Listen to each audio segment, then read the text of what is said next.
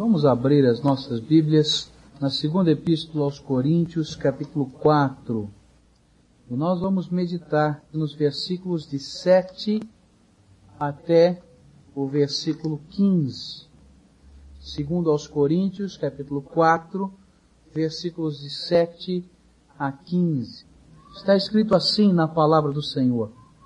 Temos, porém, este tesouro em vasos de barro, para que a excelência do poder seja de Deus e não de nós. Em tudo somos atribulados, mas não angustiados, perplexos, mas não desanimados, perseguidos, mas não desamparados, abatidos, mas não destruídos, trazendo sempre por toda parte a mortificação do Senhor Jesus no nosso corpo, para que a vida de Jesus se manifeste também em nossos corpos. Assim nós, que vivemos, estamos sempre entregues à morte por amor de Jesus, para que a vida de Jesus se manifeste também em a nossa carne mortal.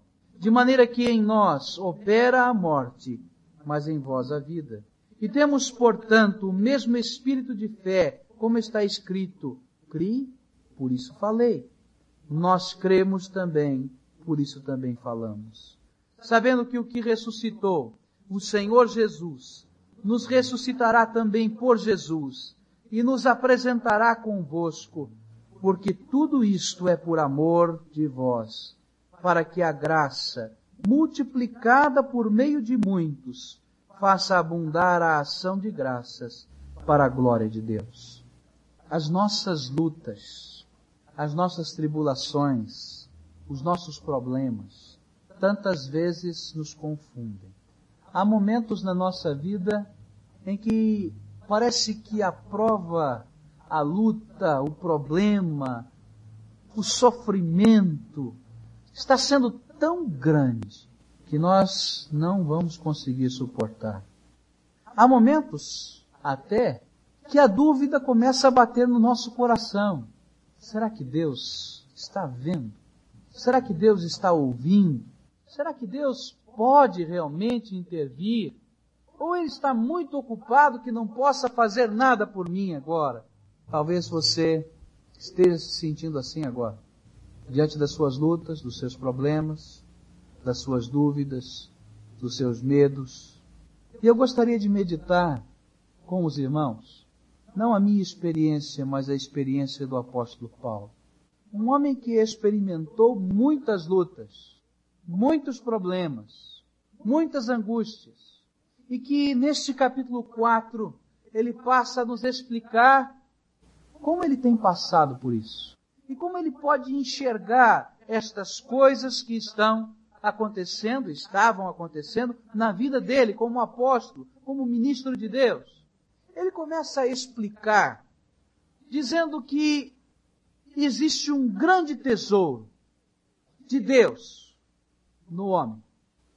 E quando nós olhamos o homem, nós vamos admitir esse grande tesouro, a inteligência do homem, as capacidades todas que Deus colocou e criou neste homem e que estão nele e que fazem dele um ser diferente, um ser superior dentro da própria natureza. Ele continua a dizer que este grande tesouro é ainda maior para aqueles que têm fé, para aqueles que acreditam em Deus, para aqueles que confiam em Jesus, porque não somente estas qualidades do próprio homem estão ali, mas um outro tesouro é acrescentado, que é o Espírito Santo de Deus, que enche o coração daquele que crê. Mas diz o apóstolo Paulo no versículo 7 que este tesouro está dentro de um vaso de barro. Temos, porém, esse tesouro em vasos de barro para que a excelência do poder seja de Deus e não de nós. É como se joias preciosas estivessem guardadas ao invés de ser num cofre, estivessem guardados em potes de cerâmica.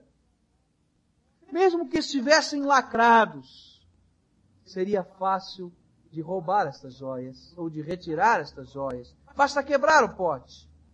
E Paulo, olhando para esta realidade, de que este tesouro de Deus está dentro de um vaso de barro, que é este corpo, que perece, que se quebra, que se desvanece, e então ele começa a falar sobre algumas contradições da vida, alguns paradoxos, que tantas vezes trazem esse questionamento ao nosso coração. E o primeiro grande paradoxo desse texto está expresso da seguinte maneira: porque este tesouro está no vaso de barro, em tudo somos atribulados, mas não angustiados. O que é que Paulo queria dizer com isso? Paulo escolheu duas palavrinhas muito interessantes. Esta primeira que ele escolheu, que na nossa Bíblia está como atribulado, significa pressionar, oprimir, afligir. E a segunda palavrinha que ele colocou aqui, como a nossa Bíblia apresenta como angustiados, significa amontoado, confinado, restrito, fechado. E o que Paulo está dizendo nesse primeiro grande paradoxo é: nós somos pressionados a todo momento, mas nunca somos enclausurados que quer dizer isso para a nossa vida? Várias e contínuas pressões acontecem conosco. Todos os dias. Todo dia. Nós passamos por lutas, por problemas, por angústias, por tropeços. E enquanto este tesouro de Deus que é a vida, enquanto esse tesouro de Deus que é a nossa capacidade de ser um ser inteligente, individual, estiver neste vaso de barro, que é este corpo. Estas pressões, estas lutas, estas angústias continuarão acontecendo. Porque esta é a nossa natureza, humana, falha, finita, mortal. Todavia, apesar de estarmos sofrendo pressão e pressão constante todos os dias. Existe alguma coisa diferente para aqueles que creem no Senhor, para aqueles que confiam na Sua graça, para aqueles que esperam no Deus eterno. E esta coisa diferente é que a pressão nunca poderá nos esmagar. É isso que Paulo está dizendo. Estamos sofrendo pressão todo dia, toda hora. Mas essa pressão não vai poder nos, nos esmagar. Sabem por quê? Porque na falta de espaço, na falta de saída, nós podemos buscar, através do nosso espírito e da nossa fé, a amplitude do nosso Deus. Quando o caminho da nossa vida é estreito demais, apertado demais, nós podemos abrir uma porta espiritual diferente aqui dentro do nosso coração e olhar para cima e olhar para o nosso Pai eterno e invadir a amplitude de Deus, o espaço do Senhor. E alguma coisa há de acontecer aqui dentro do nosso coração. Os problemas podem estar ali nos apertando. Paulo não está dizendo que os problemas vão sumir, mas Paulo está dizendo que aqui dentro do coração, naqueles que confiam no Senhor, alguma coisa acontece que não permite que eles sejam esmagados dentro da sua alma. Paulo podia muito bem falar desta experiência. Quantas vezes ele esteve preso por causa do Evangelho? Quantas vezes ele foi açoitado por causa do Evangelho? Quantas vezes passou necessidades? Quantas vezes passou frio? Quantas vezes foi incompreendido? Quantas vezes foi acusado? Ele falava de experiência ele falava de vivência, mas toda vez que ele abria o seu coração e buscava a presença do Senhor, alguma coisa nova, revigorava o seu ânimo, a sua força, a sua disposição. E ele continuava a sua caminhada. Esta renovação aqui dentro do coração é obra do Espírito Santo de Deus. Só Ele pode fazer. Só Ele pode renovar o nosso ânimo. Só Ele pode alargar o espaço onde não há espaço. É isso que Paulo está tentando nos ensinar e nos mostrar. através da sua própria experiência, através da sua própria vida. Quando nós olhamos o livro de Salmos, tantas e tantas vezes nós vamos encontrar lamentos. Um terço do livro de Salmos, cerca de 50 salmos, são lamentos, são choros diante de Deus, são orações de súplica e de socorro. Mas sabe, quando nós estudamos estes salmos, nós vamos descobrir que eles têm todos um elemento comum. Alguma coisa estranha em todos esses lamentos, em todas essas orações de súplica, angustiantes até. O elemento comum é o final, que é um salto de fé, que é um salto de esperança. Os vários autores sagrados que escreveram seus lamentos, como se estivessem chorando diante do Senhor, orando, dedicando, colocando todo sua, o seu sofrimento e a sua angústia diante do Senhor. Parece que no momento daquela oração, no momento em que eles estavam falando com Deus, alguma coisa estava acontecendo dentro da alma desses homens. E quando eles terminavam a oração, as suas palavras tinham outro tom. Eram palavras de esperança, eram palavras de fé, eram palavras de confiança, porque enquanto eles procuravam a amplidão de Deus, Deus estava trabalhando nos seus corações e consolando. Talvez você esteja vivendo um dos momentos mais difíceis da sua vida, de pressão, de tribulação. Talvez você esteja se sentindo aquele homem esmagado pelas lutas, pelas dúvidas, pelo sofrimento, talvez pela enfermidade. Busque a amplidão de Deus. Busque a consolação do Espírito Santo de Deus para a sua vida. Busque o ânimo que só o Senhor pode dar. A palavra de Deus nos diz que quando nós nos apresentamos diante dele com um coração quebrantado, quebrado, contrito, esmiuçado, ele não nos afasta da sua presença, mas ao contrário, ele derrama da sua graça. Por isso é que Paulo dizia, em tudo, em todas as coisas, nós temos sido atribulados, esmagados, pressionados, mas não angustiados, não destruídos por esta pressão, por causa da graça de Deus, por causa da amplidão do Senhor que nos alcança.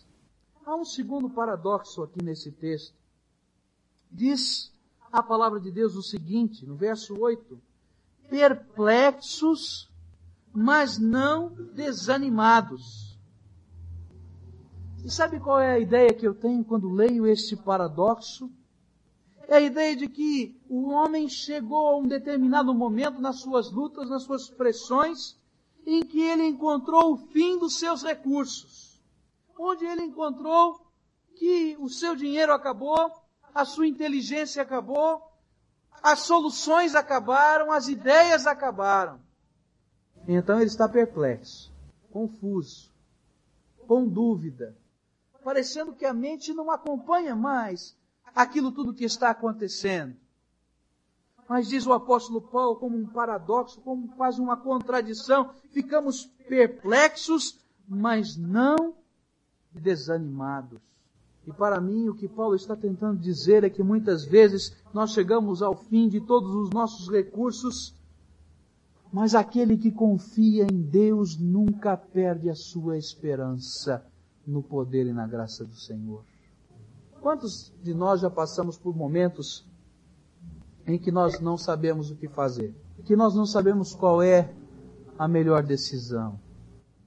Quantas vezes nós já não passamos por problemas, por lutas, por dificuldades, onde nós não conseguimos entender o porquê. Ah, quando eu leio o livro de Jó, me impressiona a luta daquele homem. Nós vamos lendo aquele livro e aquele homem vai procurando dentro do seu coração entender o porquê de tanta desgraça, de tanto sofrimento. E ele vai questionando por quê, por quê, por quê. E nós vamos descobrindo ao longo de todo aquele livro que é uma grande incógnita, que ele não descobre por quê. Mas chega num dado momento daquele livro que, mesmo sem entender porquê, mesmo sem alcançar com a cabeça, com a mente, a compreensão de todas as coisas, ele diz o seguinte: Eu sei que o meu redentor vive. Como se ele estivesse dizendo: Olha, a minha mente não alcança, eu não consigo compreender o porquê, eu não consigo ir além do que eu estou aqui agora. Mas, aqui dentro do meu coração, eu sei que o meu redentor vive, que o meu Salvador vive. Há momentos na nossa vida, para mim, Paulo está tentando nos ensinar, em que nós devemos aprender com Jesus no Getsemane.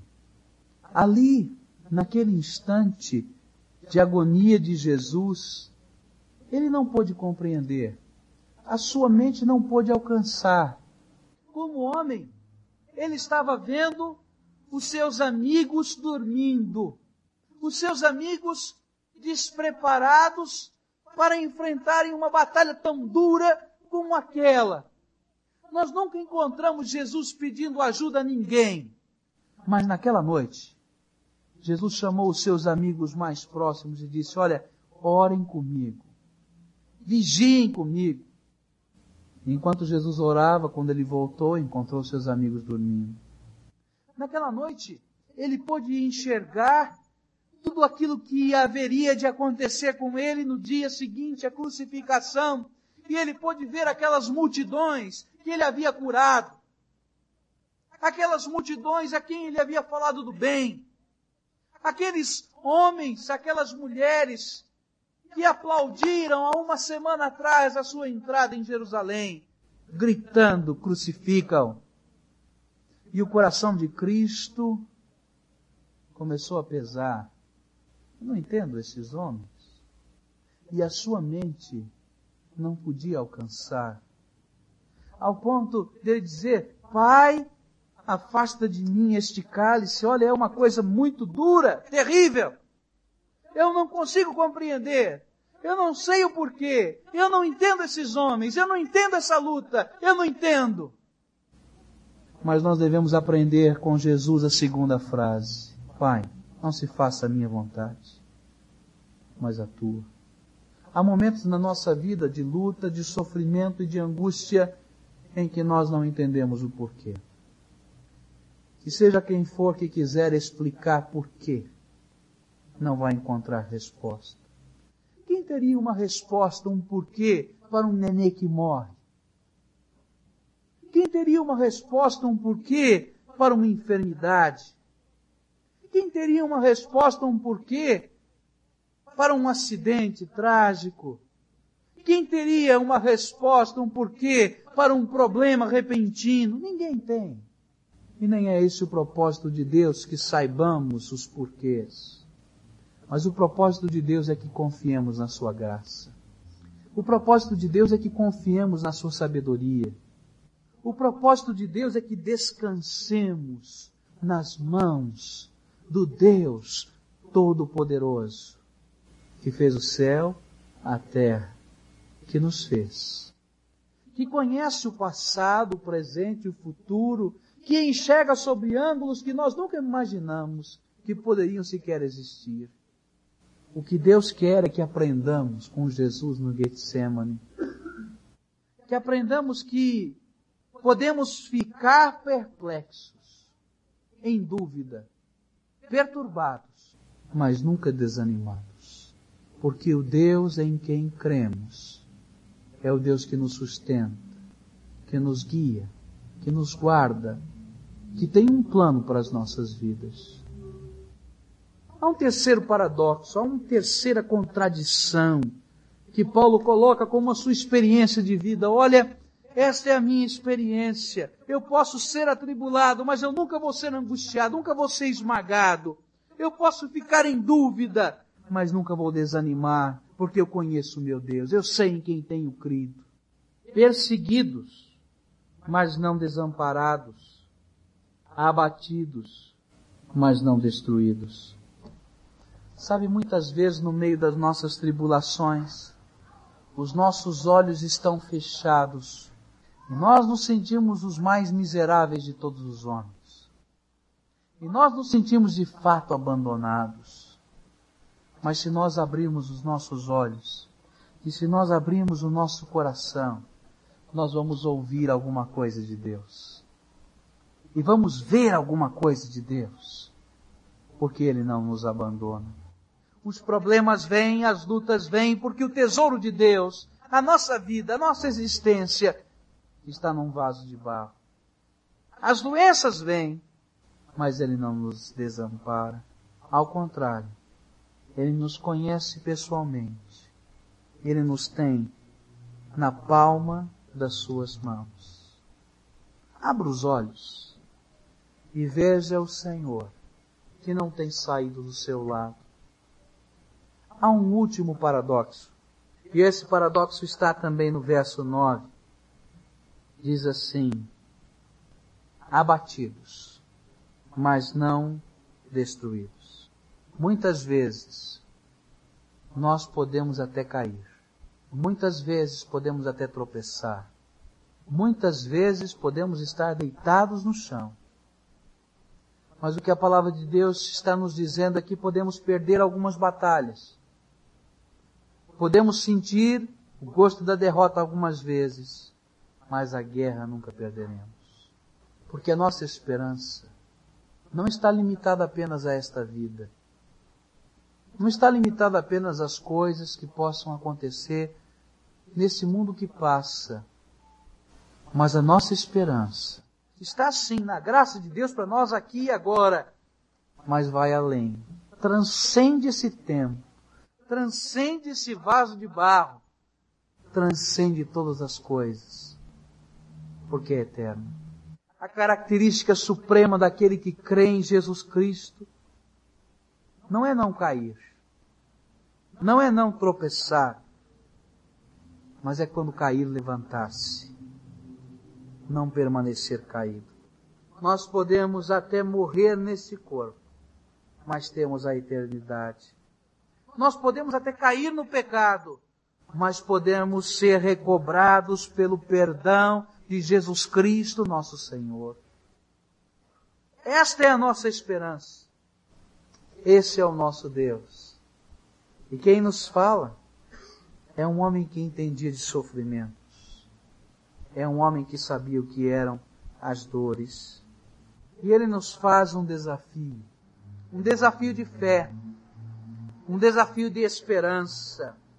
O que ele nos pede é que confiemos neste Cristo em quem dizemos que cremos, que confiemos na sua sabedoria, que confiemos no seu amor, que descansemos nos seus braços. Quando estamos perplexos tantas vezes, a dúvida bate tão forte dentro do nosso coração que nós não sabemos se temos coragem de confiar e de descansar. Mas o grande apelo é este, de um homem que havia provado grandes lutas, grandes sofrimentos, grandes problemas. O grande desafio é confiar na graça de Jesus, no plano de Deus para a sua vida, nos desígnios do Senhor, porque Ele sempre tem o melhor para as nossas vidas. Podemos estar questionando diante de Deus como Jó questionou, mas por que, Senhor? Mas devemos confiar que o nosso Redentor vive, cuida de nós e tem o melhor para as nossas vidas. Podemos não compreender como Jesus não compreendeu no Getsemane, mas o apelo do Senhor é este. Toma a mesma atitude que Jesus tomou. Senhor, faz a tua vontade na minha vida. Talvez você esteja vivendo um momento assim. De luta, de angústia, de sofrimento, de dúvida, de opressão. Mas o Deus em, que, em quem confiamos é aquele que tem colocado um tesouro num vaso de barro.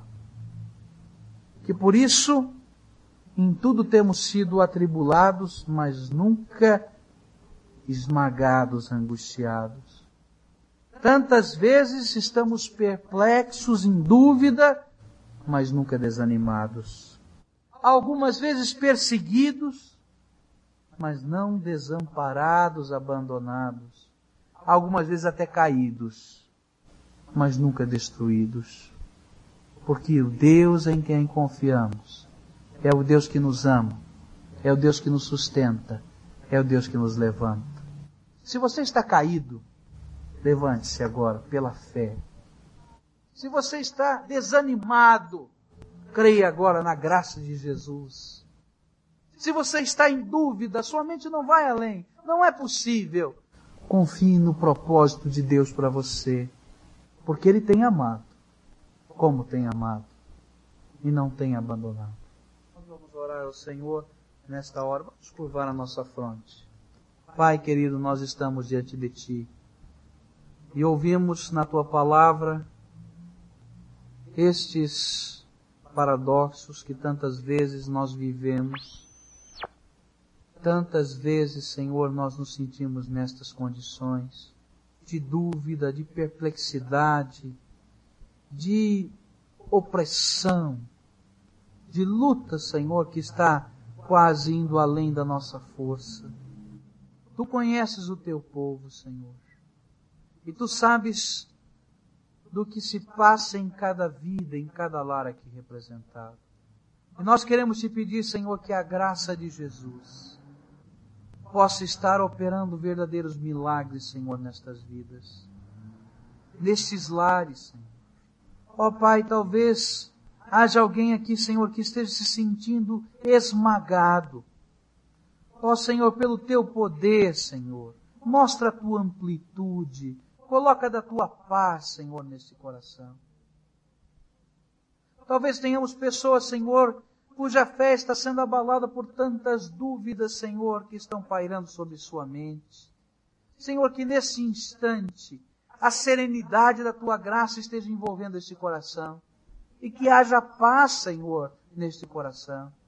Ó Pai, talvez tenhamos lares que estão se sentindo, Senhor, que estão se desmoronando, ruindo. Tenhamos pessoas, Senhor, abatidas, caídas, sentindo que tudo está se desvanecendo. Que pela tua graça agora, Senhor, o teu poder esteja sustentando esses lares, sustentando estas vidas. Ó Pai, confirma aquilo que o Senhor nos ensinou nesta noite e permita, Senhor, que o limite seja agora. E que a tua graça abunde em nossos corações. Ó oh, Pai, tu conheces a nossa pequenez. Somos assim, Senhor, porque este tesouro, Senhor, que o Senhor colocou em nós, da sabedoria, da fé, da vida eterna, está num vaso de barro. E tantas vezes, Senhor, sentimos o nosso vaso de barro trincado, ruindo, quebrando e nós não sabemos o que fazer. Ó oh, Senhor, socorre o teu povo nesta hora. Coloca, Senhor, a tua mão de poder, de graça e sustenta. Talvez tenhamos pessoas, Senhor, que estejam precisando de uma experiência profunda contigo. Que esta seja, Senhor, a noite desta experiência. Que este seja um momento, Senhor, de entrega. Como aconteceu, Senhor, com aquele servo de Eliseu. Que os nossos olhos possam se abrir e que enxerguemos os teus exércitos ao nosso redor. Que enxerguemos, Senhor, a tua presença, o teu amor, a tua graça, Senhor. Ouça, ó Deus, a nossa oração e nos abençoa. Nós te pedimos, Senhor, em nome de Jesus Cristo, o nosso Salvador e Senhor. Despede-nos, Senhor, agora, com a tua graça, com a tua paz e com o teu amor. Amém,